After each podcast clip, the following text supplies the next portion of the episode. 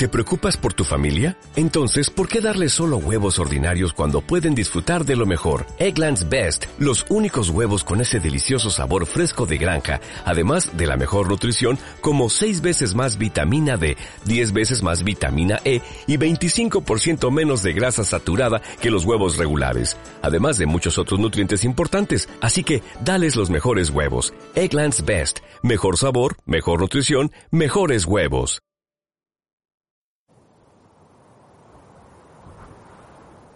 La Tierra está llena de secretos. No hay lugar en los cinco continentes en el que no encontremos un enigma por desvelar. Explora con nosotros los confines del planeta. Bienvenidos a Mistérica Radio Secreta. Dirige y presenta Belén Doblas.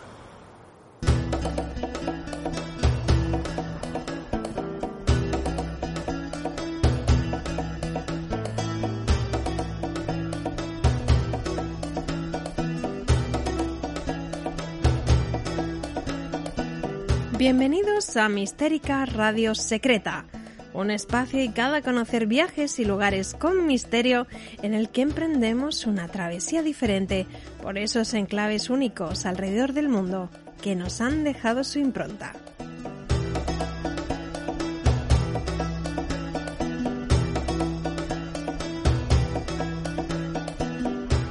Y con este propósito en mente, a lo largo de esta travesía tan singular, entrevistaremos a ilustres viajeros que nos marcarán las coordenadas precisas hasta un destino concreto.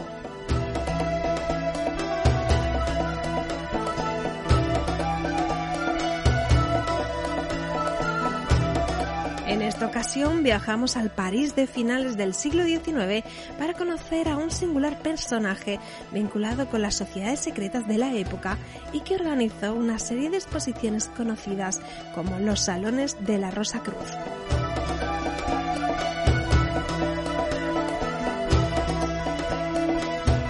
Y para finalizar, como es habitual, os ofrecemos nuestra agenda secreta para manteneros al día de todas las novedades culturales que no os podéis perder.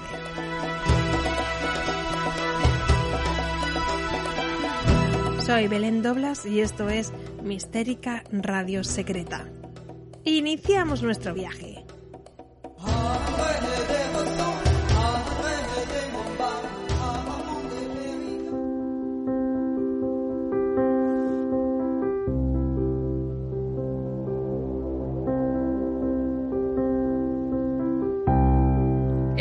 El París de finales del siglo XIX fue un hervidero de ocultismo.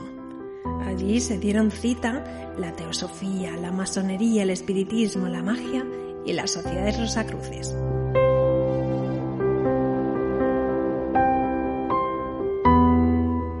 Josephine Peladan, uno de los ocultistas más famosos de aquella época, fue el creador de una serie de exposiciones artísticas conocidas como los Salones de la Rosa Cruz.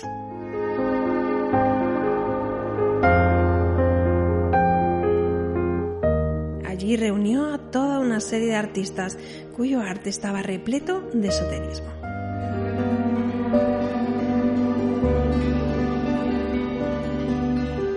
Viajemos ya a la ciudad de la luz para conocer a este personaje y a todos los que le siguieron en esta cruzada por el arte oculto.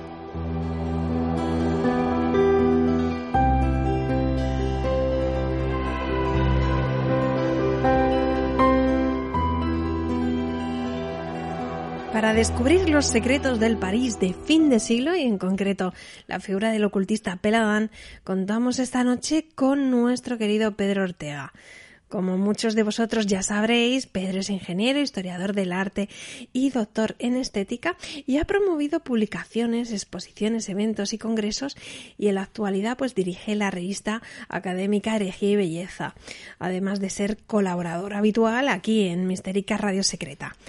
También pues ha escrito varios libros, entre los que podemos mencionar Crónicas del Madrid Secreto 1 y 2, El Tarot de Manteña y la Sabiduría Arcana del Renacimiento, y el título que hoy presentamos, Arte y Sociedades Secretas, Peladán y los Salones de la Rosa Cruz, de la editorial Archivos Bola.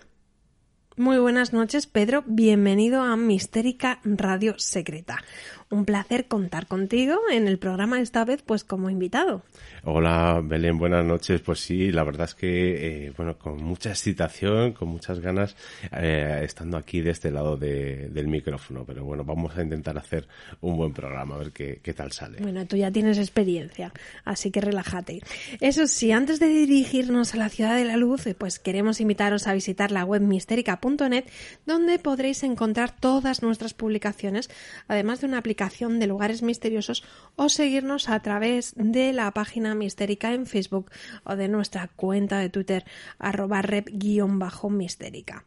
También si preferís escucharnos en formato podcast, no dudéis en dejarnos vuestros comentarios, darle a me gusta o suscribiros si hemos alcanzado vuestras expectativas.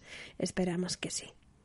Pues iniciamos ya esta ruta por el París de finales del siglo XIX para descubrir las sociedades secretas y su extraña y eh, increíble relación con el arte. Pero antes de comenzar, Pedro, eh, cuéntanos un poquito pues cómo surgió la idea de este libro, cuándo se publicará oficialmente y qué tal ha sido la experiencia con otra editorial, en esta ocasión con Archivos Bola. Bueno, pues la verdad es que, bueno, esto viene un poco de lejos. Yo conozco ya a Josephine Peladán, sobre todo de, de la época de mi tesis doctoral eh, allí, bueno, pues había algunas obras de, de, los salones Rosacruces y desde luego Peladán es que es un personaje que no es solamente un comisario de exposiciones y un Rosacruz, sino que es un gran historiador del arte. Él estudió eh, mucho sobre el Renacimiento y, digamos, fue uno de los grandes valedores de esta época eh, renacentista en el París del siglo XIX,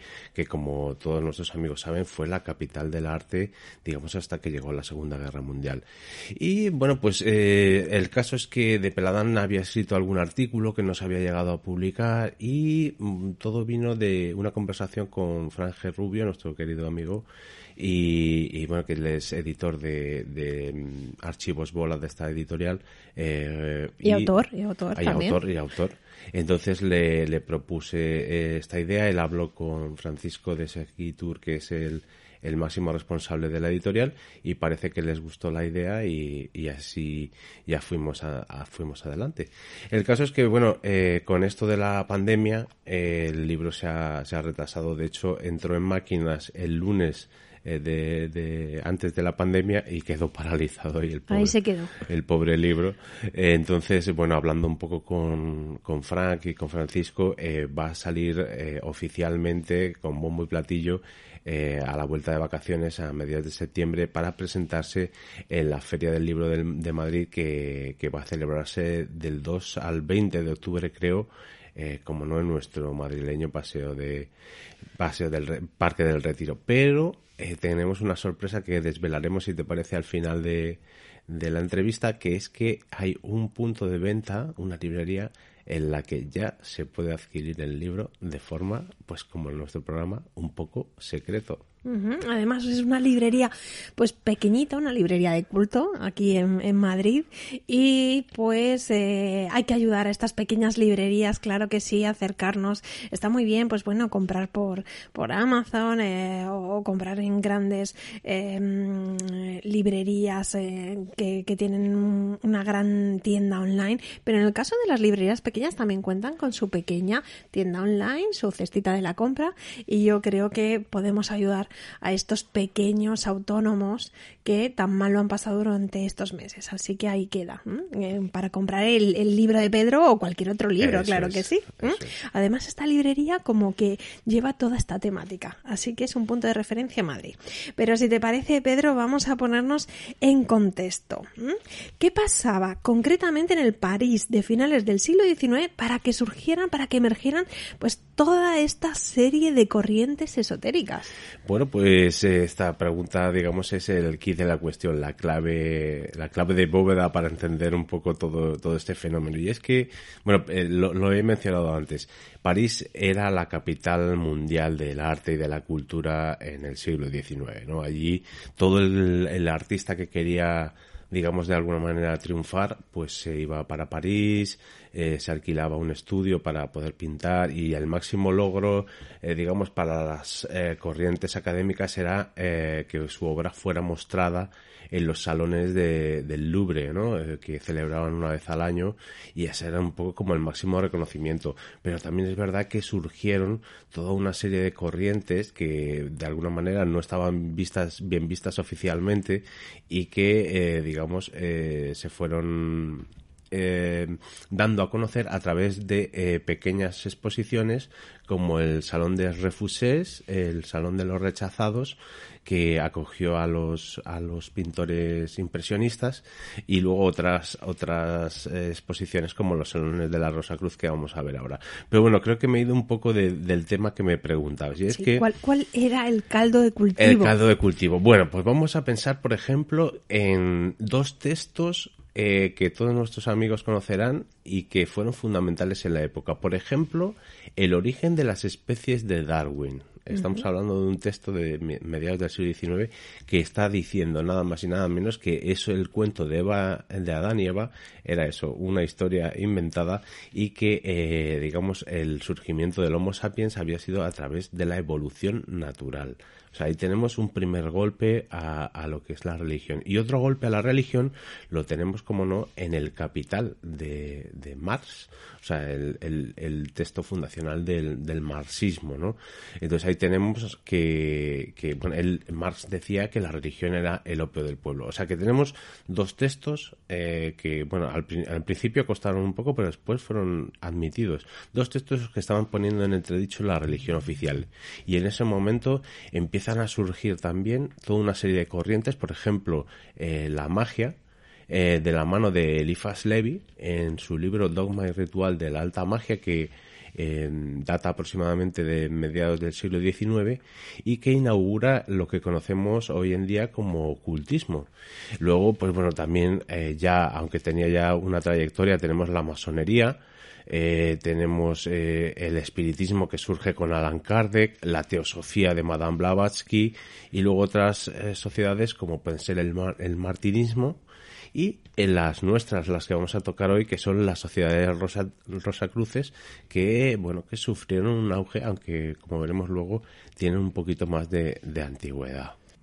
Pues muchísimas gracias, Pedro, por esta aclaración. La verdad es que eh, creo que has enmarcado muy bien este contexto. Nos has hablado de numerosas disciplinas esotéricas en este París de, de finales del siglo XIX. Pero si te parece, háblanos un poco más de los Rosacruces y de su origen, porque como has comentado antes, hay varios, no solamente hay uno, así que cuéntanos.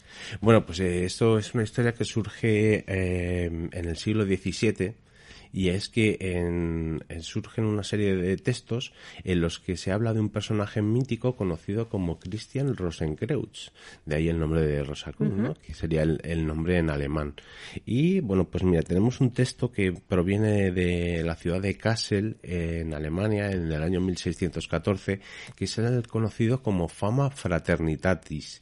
Y ahí es donde se cuenta la, la vida de este Christian Rosenkreuz, que había nacido en Alemania y que habría vivido entre los los años 1378 y 1484.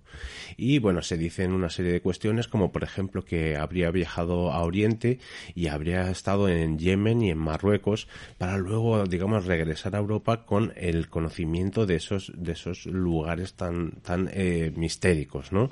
Eh, y después de haber adquirido el conocimiento en estas ciudades, pues trató de renovar las ciencias y las artes, pero eh, pues sufrió el rechazo de sus contemporáneos. El caso es que eh, fue enterrado eh, fue enterrado en un lugar especial con pues eh, por sus discípulos rodeado de velas y se cuenta que eh, un vamos, centenares de años después eh, el, el, cuerpo fue descubierto en, en, el lugar donde estaba donde fue enterrado y además seguían vivas las velas que habían dejado sus discípulos o sea tenemos ahí una digamos un, una narración un poco eh, vamos, eh, no sé si eh, hasta cierto fantasiosa. un poquito fantasiosa, tú, tú la has dado. Pero este no fue el único texto que hablaba de Christian Rosenkreuz. Tenemos otro en 1615 que eh, eh, se llamaba originalmente la Confessio Fraternitatis, también en la ciudad de Kassel, donde había surgido el anterior, y que exponía eh, que iba a llegar un mundo reformado y que se iba a acabar el papado, o sea que los papas iban a terminar su, su gobierno, o sea que iba a haber un cambio de paradigma en el mundo occidental, que bueno, que como vimos o como estamos viendo todavía, ese hecho pues no, no ha acontecido. Y ya por último quería mencionar un tercer, un tercer libro relacionado con, con Christian Rosenkreuz del año 1616, esta vez en Estrasburgo, nos hemos movido un poquito, y eh, que se llama algo así como las nupcias químicas de Christian Rosenkreuz o las, las, eh, bodas alquímicas de Christian Rosenkreuz, eh, y que, bueno, no es que se case Christian Rosenkreuz, sino que asiste a una boda como invitado. Y, bueno, allí se están tomando en matrimonio un rey y una reina en un castillo. Y lo que pasa es que allí se hacen una serie de mm, procesos más mágicos que implican incluso la muerte y la resurrección de algunos de los invitados tras una serie de operaciones alquímicas. O sea que tendríamos que los Rosacruces no solamente son un credo eh, diferente y mágico, sino que eh, pueden desarrollar eh, operaciones alquímicas que incluso suponen la, la, resurrección. O sea que fíjate el calado de estas sociedades Rosacruces y de cómo resurgieron en el siglo XIX con esas, digamos, esos credos tan un poco tan, alucinantes, diría yo, eh, que prometían incluso la, la resurrección tras la muerte. Pues volvamos ya al siglo XIX para conocer a un personaje muy singular y que es el protagonista pues de esta historia y de tu libro. ¿Quién fue Josephine Peladan y cuál eh, fue su, su relación particular con las sociedades secretas? Bueno, pues vamos a hacer un poco de, historia con este personaje. Eh, pues Peladán, eh, podemos decir que nació en el año 1858 en Lyon, en el seno de una familia católica, pero una familia católica muy radical. Y, bueno, es que eh, bueno, su padre, bueno, pues era un cristiano o católico, digamos, muy, muy, muy fervoroso y, eh, y bueno, que, que, llegó incluso a escribir eh, temas de, sobre milagros, bueno, un personaje desde luego bastante singular. Así que eh, tenemos a, a, Josephine Peladán que se cría en ese ambiente. Su nombre verdadero es Joseph Aimé Peladán, el cual cambia por su versión femenina, Josephine Peladán, o sea que eh, estaba, bueno, es, es, un personaje un poco singular, se cambió su nombre por un nombre de mujer. Y, y bueno, y, lo, y esto contaba un poco con su imagen, porque es un hombre que va vestido siempre con unas sayas largas, como si fuera un rey babilónico, y tiene una espesa y larga barba también. Es un todo, todo un personaje. Un provocador, ¿no? Eh, sí, sí, sí, sí, sí. Y bueno, pues mira, él digamos que ve que su futuro tiene que estar en París y se marcha allí en el año 1881. Él, eh, bueno, eh, se inicia como, como escritor eh, como dramaturgo y escribe un texto, vamos, tremendamente largo, conocido como El vicio supremo del año 1884. Y aquí tuvo la ayuda de un literato bastante importante de la época, que era Barbie d'Aurevilly, que apoyó eh, a Peladán con este texto y gracias a ello pues pudo entrar digamos en eh, los círculos, los cenáculos literarios del París del siglo XIX y le abrió las puertas a bueno pues a, muchas eh, experiencias y, y desde luego lo que esto va a permitir también que Peladán eh, digamos, conozca las, eh, las sociedades secretas del París de la época y que empiece a sentir simpatía por ellas.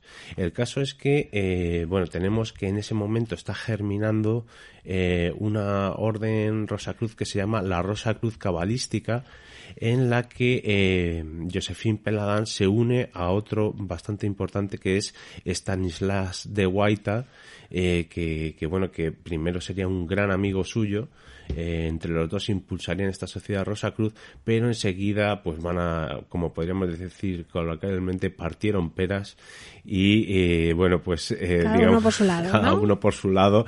Bueno y eso que eh, bueno yo, yo creo que fue Josephine Peladán que tenía un ego bastante grande eh, de hecho, él va a fundar la Orden de la Rosa Cruz del Temple y del Grial y eh, Stanislas de Guaita va, a querer eh, volver a ser su amigo y tal, pero eh, fíjate cómo sería la cosa, el encono de, de Peladán que publicó incluso en un periódico una carta diciéndole, bueno, toda una serie de bondades al pobre Stanislas de Guaita, el cual ya después de aquello, pues ya le tuvo que, que cortar, bueno, tuvo que cortar todo tipo de relación con Peladán porque no había manera de, de reconducir aquello. Muy rencoroso este pelado. Sí, con un ego bastante, bastante grande.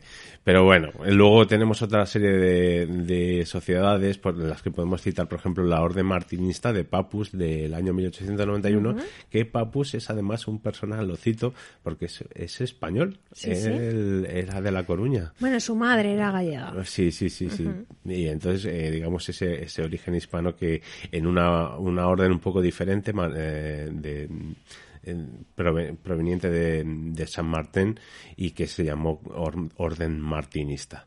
Y bueno, pues eh, vamos un poco a hablar de, de la Rosa Cruz del Temple y del Grial, la Orden de Peladán pues es que eh, en ellas, digamos, está la clave de, lo que trato en el libro.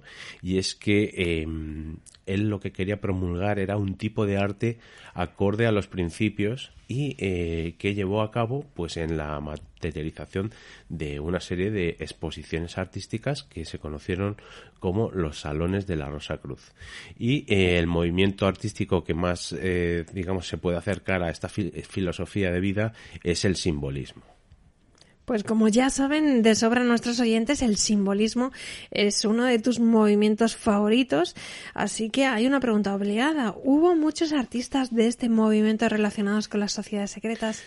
Bueno, luego vamos a entrar un poco más en detalle en quienes participaron en los salones, pero sí que hubo una serie de artistas que simpatizaron con el ocultismo y, algunos, eh, bueno, pues ahora lo vamos a comentar porque van a ser sorprendentes, yo creo, para algunos de nuestros oyentes.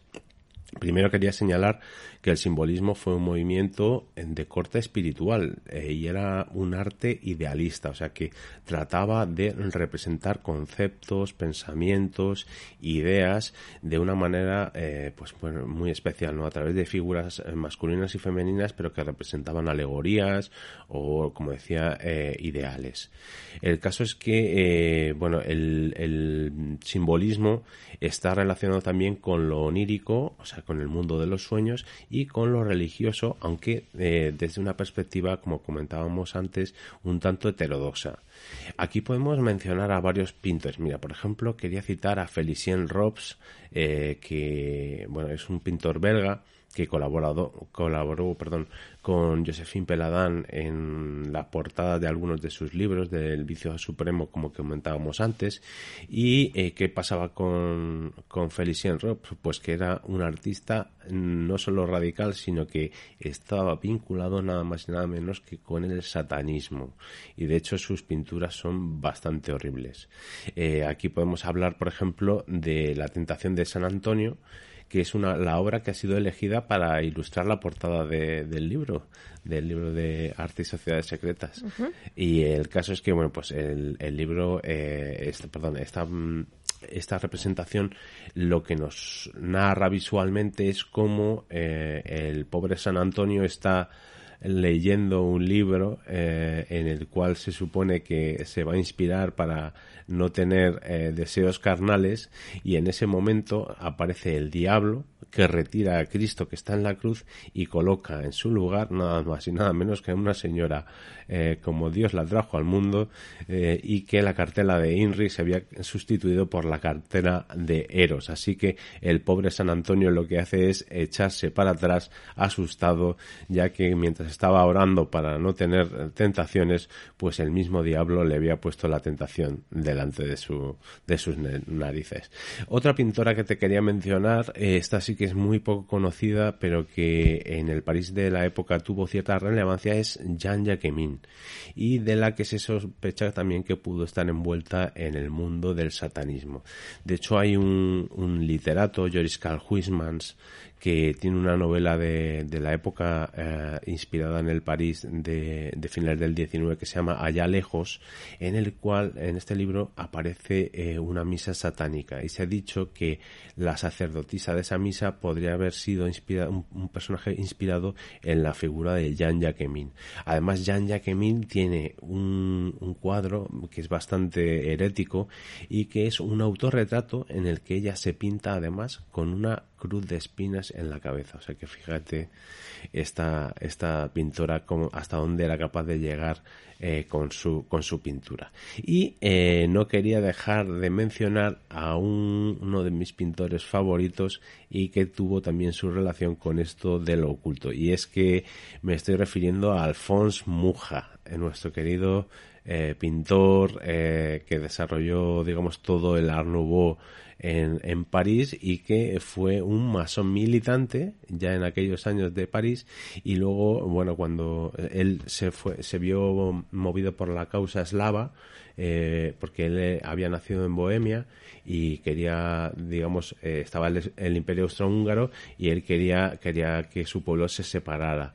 Entonces, en, en la logia checa llegó a ser masón de grado 33, o sea, gran maestre, y en sus obras hay algunos, eh, digamos, eh, elementos eh, masónicos, como por ejemplo puede ser la, un libro que se llamaba Le Pater, que diseñó de arriba abajo con dibujos, con diseños Art y que no es otra cosa que un Padre Nuestro masónico.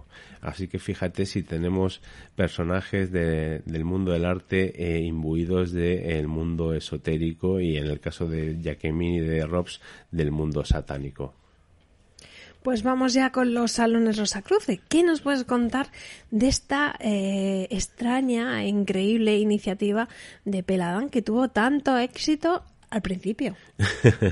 eso es, eso es. La verdad es que, bueno, los salones del Rosacruces realmente son un hito en el, en el mundo, no ya solo de lo esotérico, sino también en el mundo de la historia del arte. Y es que ningún pensador de la época, eh, de, eh, habíamos comentado antes que Peladán había sido un, un, valedor del Renacimiento en el París del siglo XIX, ninguno de estos pensadores fue capaz de plasmar sus ideas estéticas en una manifestación tan importante como fueron las exposiciones que Peladán llevó adelante en la época de 1890. Y es que la idea de Peladán era hacer visible lo invisible y eh, mostrar los conceptos sagrados que solo pueden aparecer a los ojos de los mortales a través del arte. El caso es que eh, los salones se convirtieron, podríamos decir, en misas oficiadas por, por, Peladán, en las que el público recibía de alguna manera su santificación a través de la contemplación de las obras de arte simbolistas. Eh, además, había, eh, él pretendía emular la, la, obra de arte total, que es aquella en la que eh, en, un solo lugar, pues, las distintas artes. Y a ello contribuyó la interpretación musical que añadió también y también las obras teatrales que se representaron dentro de las exposiciones eh, de los salones de la Rosa Cruz. Entonces, lo que lo que tenemos allí es eh, la idea que tenía Peladán de, del arte y para él eh, el arte significaba lo bello, lo noble y lo lírico. Él eh, sugería el ideal, el misticismo, lo onírico y el desnudo sublimado o la obra de carácter mural eh, frente, digamos, a las obras, digamos, eh, que triunfaban en la época academicistas con los temas clásicos o a los impresionistas que captaban la realidad de la, de la naturaleza. Él también valoraba muchísimo los, los temas medievales eh, y la vuelta como decíamos antes, a los primitivos renacentistas y a las tradiciones antiguas como si eh, viráramos hacia una edad de oro estética. Y de alguna manera podríamos relacionar esta idea con la que tuvieron los perrafaelitas en el Londres de 1850. Lo que pasa es que eh, Peladán lo que hizo fue dotar de un corpus filosófico a todas estas eh, a todos estos salones rosacruces mientras lo que los eh, ingleses los perrafaelitas lo que hicieron simplemente fue promulgar una forma nueva de, pintar o sea que hay ese paralelismo, lo que pasa es que con Peladán, pues repleto de, ideología y de, y de ocultismo que no está presente en los prerrafaelitas. Pues antes hacíamos referencia al exitoso primer salón, así que cuéntanos un poco pues eh, cómo fue y qué artistas participaron en él. Bueno, pues eh, bueno, la, la verdad es que le salió bastante bien la jugada a Peladán. El primer eh, salón eh, se inauguró el 10 de marzo de 1892 en las galerías Durand Ruel. Y el caso es que ese día eh, París apareció empapelado por un extraño cartel así de colores azulados en el que eh, bueno se transmitía un mensaje de iluminación y allí figuraba el texto Salón de la Rosa Cruz. El, el caso es que allí podemos ver a tres mujeres que lo que representan son el ideario estético de Peladán, y que podrían definirse como ideal, tradición y belleza y que van a ser un poco las tres guías que, tiene Peladán en, el salón. Este cartel, que es, eh, es, eh, una de las piezas más conocidas de los salones Rosacruces, fue obra del pintor suizo Carlos Suave y que, bueno, pues como decía antes, fue todo un éxito, arrasó y medio París asistió a la inauguración y la verdad es que las críticas al salón fueron muy, muy positivas. El caso es que esta experiencia la repetirá eh, Peladán en seis ocasiones más hasta 1896, pero como tú bien decías, el interés en ellas fue decayendo poco a poco. Pero bueno, vamos a centrarnos en el, en el primer salón que fue además el de mayor calidad artística. Allí, por ejemplo, tenemos a artistas eh, muy importantes, incluso algunos fuera de las corrientes, digamos, esotéricas, como son, por ejemplo, Ferdinand Hodler, de un pintor importante de Ginebra, Fernand Noff, eh, el gran pintor belga que junto con su joven amigo Jan Delville, también de, de Bélgica, el ya citado Carlos Suave de, de Suiza, y luego eh, figuras eh, bastante conocidas como Félix Balotón, Emile Bernard o Charles Filiger y eh, junto con otros simbolistas como Armand Poin, Edgar, Edgar Maxence, Antoine Bourdel, Alexandre Seon o el español del que luego hablaremos si te parece Rogelio de Usquiza.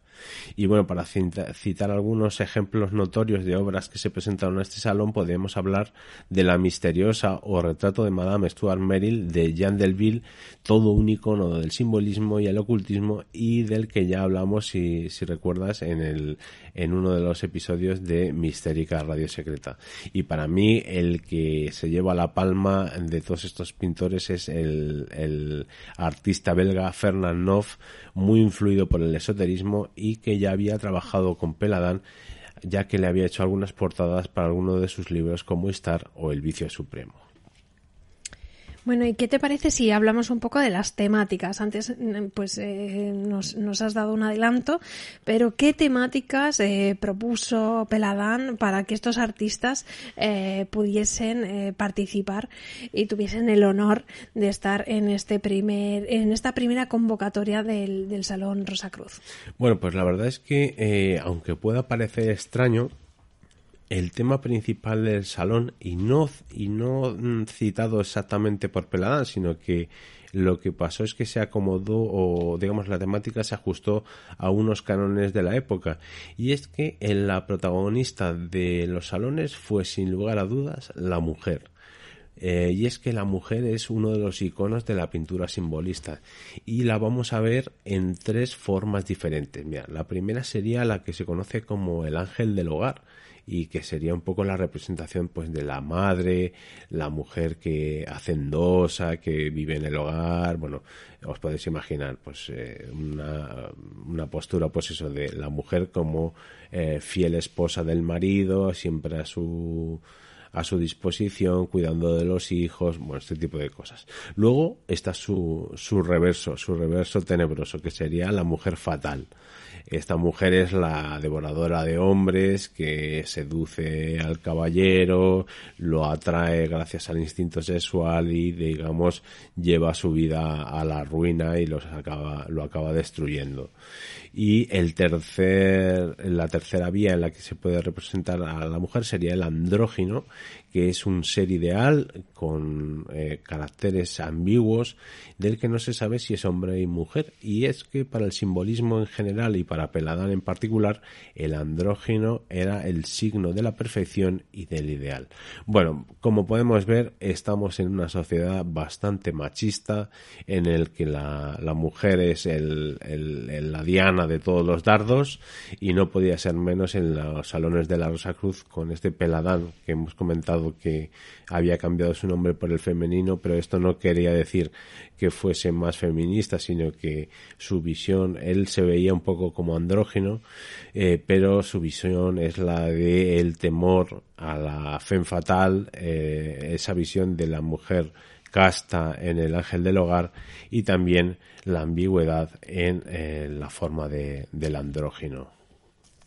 Bueno, Pedro, antes has comentado un poco que en la puesta en escena de estas exposiciones, pues eh, Josephine Peladán pues, se valía de todo, de incienso, de música, para que los visitantes pues entraran en trance a la hora de eh, pues acercarse a estas obras de arte. Eh, creo que el músico Erisati estuvo muy vinculado también en los mm, salones y también guarda pues un pasado un tanto curioso curioso relacionado con el ocultismo, ¿no es así? Así es, así es. Y es que, bueno, pues eh, si hay una figura que destaque entre los colaboradores de los salones de la Rosa Cruz, es desde luego Eric Satie, es el, uno de los que ha pasado a la fama eh, merecidamente por sus composiciones musicales. Y es que, eh, bueno, como bien decías, Eric Satie perteneció al círculo íntimo de, Peladán y fue miembro de su orden, de la Orden de la Rosa Cruz del Temple y del Grial. Y, eh, bueno, por encargo de, Peladán, eh, Satie compuso piezas musicales con, con, el nombre de Composiciones Rosacruces y que fueron interpretadas en, en, en las exposiciones, en los salones, eh, con, con, la intención de crear eh, la obra de arte total que comentábamos antes. Y bueno, hay una historia bastante triste que tiene que, que acontece más o menos en el periodo de los salones y es que Eric Satie pues tuvo un amor muy profundo por una, por una muchacha pero hasta tal punto que, que bueno pues que ella le, le rechazó le rechazó y, para él fue un mazazo eh, realmente grande y, bueno, cayó en una depresión terrible y de hecho en toda su vida no volvería a enamorarse ni a, ni a fijarse en ninguna otra mujer. El caso es que, bueno, pues esto lo, reflejó en, en, algunas de sus composiciones y, bueno, una cosa muy curiosa que se sabe hoy en día, aunque es una, ya te vas a quedar un poco, un poco, vamos, sorprendida, es que eh, Eric Satie fundó su propia sociedad secreta pero una sociedad secreta unipersonal en la cual solamente él era el protagonista. Eh, bueno, ese, yo creo que el pobre Satie lo que hizo fue caer eso en una depresión y no encontraba el hombre salida salida para ello. De hecho, eh, bueno, pues en, remontó un poco al final de su vida e incluso pues hizo algunas composiciones eh, digamos eh, ocultistas y del, del cual bueno pues eh, afortunadamente para todos nosotros dejó para la posteridad las conocidas como gimnopedias que, que bueno pues han, son una maravilla. son una maravilla. Unas piezas de arte universales en, en, lo que a música se refiere. De hecho se dice que Eris Satie en cierta manera eh, sus composiciones eran muy mediúnicas. Eh, tenían un contacto con el más allá o servían como canal para conectar con el más allá. Eh, no, es, no es de extrañar porque, como te decía, eh, Sati eh, no solo, bueno, estuvo vinculado con los Rosacruces, pero sus simpatías y su conocimiento del mundo del oculto era muy grande. Bueno, pues eh, antes también nos has hablado de un español en los salones, así que llega el momento de conocerle. ¿Qué nos puedes contar del cántabro Rogelio de Busquiza? Bueno, este es uno de mis favoritos. Eh, mira, es un, un pintor de, de, buena cuna, de buena familia, que nació en Santander y que, bueno, pues enseguida está con el arte de la pintura. Entonces, bueno, pues como era de buena familia, su, su padre pues le pensionó para que viajara a Europa y que conociera las distintas eh, tendencias de, del arte de la época y, y, también que viajara a París para, para formarse como, como, un gran pintor, como, como así finalmente fue. Y eh, allí en París pues conoció a Peladán, pero el, vínculo con Peladán es un poco más diferente, un poco diferente porque él, eh, su entusiasmo era por la figura de Wagner a la cual eh, Peladán también admiraba bastante. Así que ese fue el nexo de, unión entre los dos. Y es que, eh, bueno, una cosa muy curiosa eh, es que en el, en el París de esta época Wagner no triunfó. Eh, entonces era, por eso fue un poco extraño esa reunión entre, entre Egusquiza y, y Peladán. Y es que los dos quisieron de alguna manera eh, mm, promover las obras de Wagner para que fueran representadas en París. De hecho, eh, en Peladán, en algunos de sus salones, hizo que se repre representaran, no con, orquestas enteras, pero sí con cuartetos de cuerda, algunas de las piezas de, Wagner. El caso es que, bueno, Egusquiza, eh, antes de conocer a Peladán, viajó a Alemania para conocer a Wagner, le conoció, y Peladán se tuvo que quedar con las ganas porque cuando Peladán quiso viajar, eh, ya había fallecido, pero sí que se plantó en Bayreuth, donde, donde se estrenaron las óperas de Wagner, apareció con su saya, con sus barbas y bueno, pues con, haciendo alaracas y bueno, dando la nota, vamos. Dándolo todo. dándolo todo. Dándolo todo. Bueno, volvemos a, a Egusquiza y, y, su participación con, en los salones y es que, eh, bueno, lo muy curioso, el tema clave de Egusquiza aparte de, eh, de pintar a, a, retratar a personajes como Francisco de Goya o al propio Wagner, eh, va a estar obsesionado con la leyenda del Grial. Entonces, eh, y, que es otra, otra, otra leyenda que también le, interesaba muchísimo a Peladán. El caso es que Rogelio de Busquiza, pues buscando las fuentes alemanas originales, encontró eh, algunas obras medievales de Wolfram von Eschenbach, que sería el continuador de Chrétien de Troyes, en las leyendas griálicas y lo que hizo fue extraer algunos personajes de esas obras de von, von, von Essenbach como Anfortas o Kundry y los llevó a los lienzos.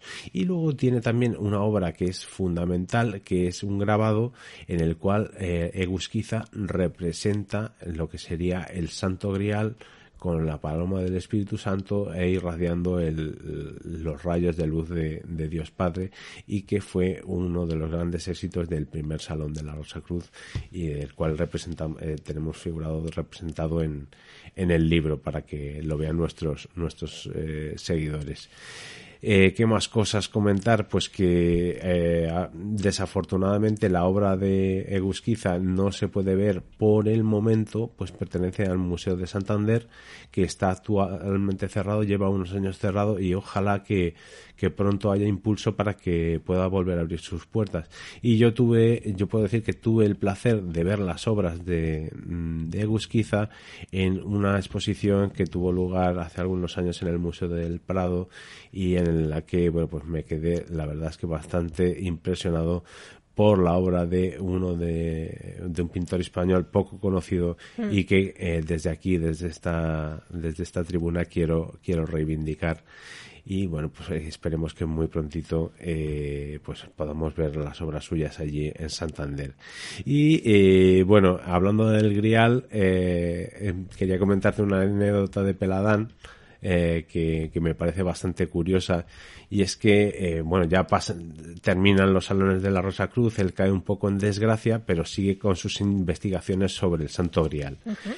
y lo que él llega a pensar es que eh, bueno en estas obras de, de del Grial alemanas se habla de, un, de que el Grial estaría en un lugar que se llama Monsalvat. Bueno, pues él creyó que ese Monsalvat era Monsegur al sur de al sur de Francia. Y bueno organizó un cenáculo eh, de bueno para ir allí a buscar los tesoros del Santo Grial. Y bueno pues digamos que acabó sus días en medio de esa conjura griálica de la búsqueda de este objeto sagrado. Y lo que no sabemos es que es cómo murió puesto que murió en circunstancias un poco un poco extrañas. Y hay quien dice que el propio Peladán podría haber sido asesinado o envenenado. Así que esa nos quedamos con esa incógnita en lo que es la biografía de Josephine Peladán pues nada, eh, ya para ir acabando esta entrevista, Pedro, quería recomendar pues a todos nuestros amigos este nuevo libro tuyo, Arte y Sociedades Secretas, Peladan en los Salones de la Rosa Cruz. Así que eh, cuéntanos, antes nos has dado un adelanto que se podía encontrar este libro en una, en una librería aquí en Madrid, por ejemplo. Así que eh, cuenta, desvélanos el, el lugar. Bueno, pues los amigos que se encuentren cerca de la zona de Argüelles o que vivan en Madrid y quieran darse un paseo por allí, eh, tienen eh, la cita en la librería Estudio en Escarlata, donde en primicia tienen eh, algunos ejemplares del libro y que, bueno, pues para los que no estén por allí lo pueden encontrar también por email. Eh, la dirección es estudioenescarlata.com y se puede hallar entrando en la sección de libros de no ficción. Eh, también eh, los que, por si se pierde alguno de nuestros oyentes, en la página web pedroortega.info voy a poner también la dirección donde se puede comprar la, el libro y, también lo dejaremos en las notas del programa para que también se pueda se pueda mirar desde desde allí son unos libros en general, todos, todos los eh, títulos de la colección de archivos bola son unos libritos muy coquetos, ¿verdad? Tienen unas, unas medidas un tanto singulares, eh, son muy coquetos y eh, tienen todos un, un precio único, son todos 10 euros. 11 euros. 11 euros, 11 euros. 11 euros. Y, mm, y además, este, este ejemplar, por ejemplo, el, el tuyo, pues cuenta con eh, láminas a todo color. Quería mencionar también una, una aportación eh, al libro, que no es, eh, no es mía, sino que es de Malena Castro, que es nuestra colaboradora también. En redes sociales y comunicación. Eso es, y que aporta la traducción del acta fundacional de la Orden de la Rosa Cruz del Temple y del Grial de Josephine Peladán. Porque nunca se había traducido al español. Lo habíamos hecho en uno de los números de, de Mistérica. Em, de la revista Mistérica. De la revista Mistérica, Mistérica Secreta. Y esta vez lo habéis rescatado porque, claro, tenía que estar aquí, ¿verdad? Eso es. Así que desde aquí el agradecimiento a a Malena también. Pues nada, Pedro, la verdad es que te deseo muchísimo éxito con, con este libro, que lo que hace es, pues, eh, descifrarnos todo esto de este, eh, este vergel del, del París de, de finales del, del 19, donde se dan cita todos estos autores, eh, bueno, todos estos artistas, también autores, como hemos visto, músicos, etcétera, y eh, que, que dan forma a esto que llamamos los salones de la Rosa Cruz y todas estas sociedades secretas. Pues lo dicho, Pedro, un verdadero placer haberte tenido esta noche en el programa como invitado. Te espero pues muy pronto de nuevo para que nos sigas hablando de otros temas relacionados con el arte y el esoterismo que también conoces aquí en Mistérica Radio Secreta. Pues muchísimas gracias y ha sido todo un placer estar aquí. Hasta el próximo viaje.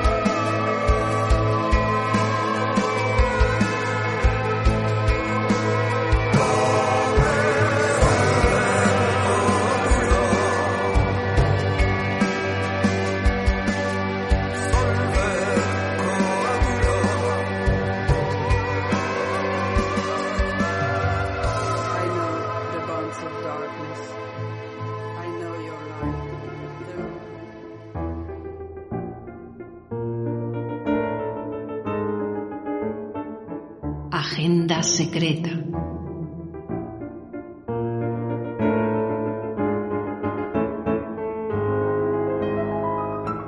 Ya el momento de nuestra agenda secreta y como estamos en el último programa de la temporada, esta sección va a ser un poquito diferente. Para empezar, pues queremos recomendaros Quasar, el nuevo álbum del grupo italiano Ataraxia o Ataraxia, cuyo tema Iniciazione acabáis de escuchar. Eh, para los que todavía no lo conocen, Ataraxia es la banda italiana que ponemos al principio y al final de nuestro programa en Mistérica Radio Secreta y como siempre nos consultáis eh, por estas canciones, por el título de las canciones, pues hemos querido compartir con vosotros pues su último trabajo. Lo tenéis muy fácil si, si queréis escuchar todo el álbum, se encuentra en Spotify y también hay pues algunas listas de canciones suyas en YouTube, así que no dejéis de escuchar a este grupo de, de referencia. Y hecha esta primera recomendación tan especial, vamos con una serie de lecturas para el verano que tenemos recién salidas del horno. La primera, nada más y nada menos, es el nuevo libro de nuestro admirado Javier Sierra y que lleva por título El mensaje de Pandora. Salió a la venta antes de ayer, el 23 de junio de 2020, y tenemos el placer de tenerlo ya entre las manos, aunque todavía no hemos podido leerlo entero. Eh, de todas maneras, el, libro más o menos cuenta con unas algo menos de 200 páginas, tiene unas ilustraciones muy bonitas, así que yo creo que nada, enseguida lo terminaremos. Pues bien, el mensaje de Pandora es eh, pues eh, la última novela de Javier Sierra y nos propone con este título pues una reflexión sobre cómo las pandemias han ido reformulando la humanidad a través de los siglos. La hipótesis literaria nos habla de la posible llegada de los virus a la Tierra a través de meteoritos del espacio profundo, por tanto se trata de una reformulación del concepto de la panspermia que nos habla de que la vida apareció en la Tierra pues de la misma manera, impregnada en materia cósmica que llegó hasta nuestro planeta y finalmente pues lo fecundó. Sin duda se trata de una visión de lo que puede acontecer a la humanidad cuando llegan pandemias como la que vivimos en la actualidad con el COVID-19 y bueno, pues a, buen seguro que Javier Sierra en este libro pues nos hará reflexionar sobre estos difíciles momentos que estamos viviendo, pero ofreciéndonos pues un camino de salida a una de las mayores crisis que hemos vivido en el siglo XXI.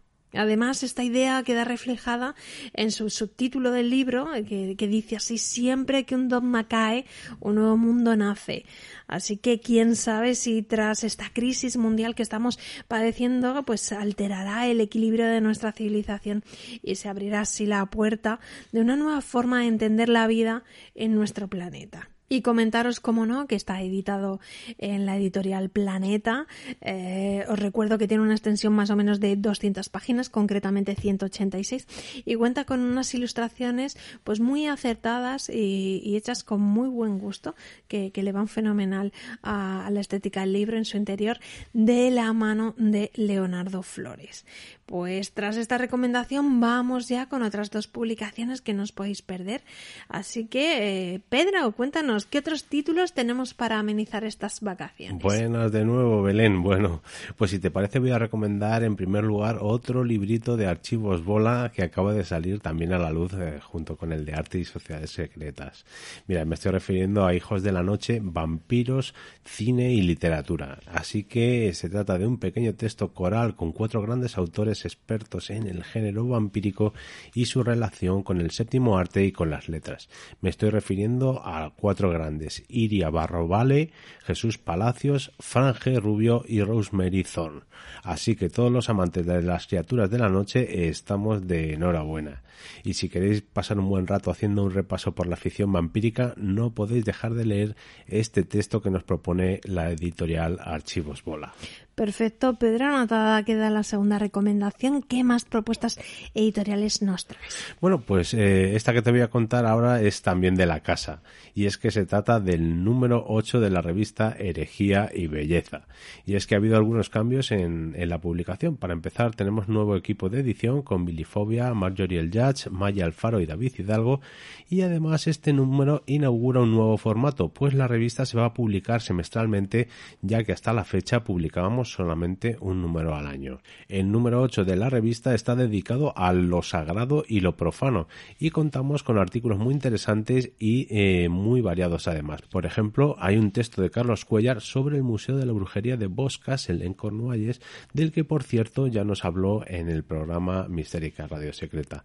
También contamos con un artículo sobre el arte africano, con otro sobre la obra de Las Bontrier y también con una mirada al maligno, a Satanás. Yo por mi parte he aportado un ensayo sobre el tarot sola busca, que es el más antiguo conservado completo, y sus interpretaciones herméticas que lo relacionan con disciplinas como puede ser, por ejemplo, la alquimia. Y llega ya el momento de despedirnos por esta temporada. Sabéis que podéis volver a escuchar todos nuestros programas en formato podcast desde la web de radiociclo.es, también en misterica.net o en los audioquioscos de iTunes, Ivos, Spotify, Google Podcast, donde siempre os animamos a que nos dejéis vuestros comentarios y nuestros mm, seguidores eh, más asiduos eh, pues eh, siempre lo hacen y desde aquí pues queríamos darles un merecido agradecimiento porque la verdad es que nos ayudan muchísimo con sus comentarios, así que muchísimas gracias y, y nada, que paséis un verano fantástico. Triglub, Antonia, Antonio, Oscar, José Alba y todos los que nos dejamos por el camino. Además, recordar pues que nos podéis seguir escuchando en Mundo Insólita Radio, en Radio Viajera, en la Radio de la Historia, en Lepton y en Uniradio Jaén, donde también se retransmite el programa. Un placer haberos acompañado de parte de todo el equipo, Pedro Ortega en la parte técnica y en la producción, Javier Sanz y Malena Castro en redes sociales y comunicación y al micrófono una servidora, Belén Doblas. Pues muy feliz verano a todos, eh, mucho ánimo con la nueva normalidad, tener cuidado, medir la distancia. Y ya sabéis, nos escuchamos aquí en Radio Círculo la próxima temporada en Mistérica Radio Secreta, pero sí que es verdad que no sabemos concretamente cuándo volveremos porque estamos, eh, como siempre, ya sabéis, eh, los que lleváis mucho tiempo con nosotros, eh, no paramos de innovar, de, cambiar de proyectos y la verdad es que tenemos a la vista proyectos muy, muy interesantes, ¿verdad, Pedro? Sí, sí, sí. Eh, no vamos a desvelar nada para que no se no fallen los proyectos, pero puede que eh, haya una noticia de primer nivel a la vuelta de vacaciones. Así que de momento pues es una despedida mmm, que esperemos que, que, podamos volver a reencontrarnos en, en, las ondas, pero no podemos deciros en qué fecha volveremos porque los próximos meses van a ser realmente increíbles eh, para nosotros y vamos a tener muchos cambios. Así que eh, lo, lo, mejor que podéis hacer si queréis eh, seguirnos la pista es que consultéis nuestra página web misterica.net y también la web de pedroortega.info Info.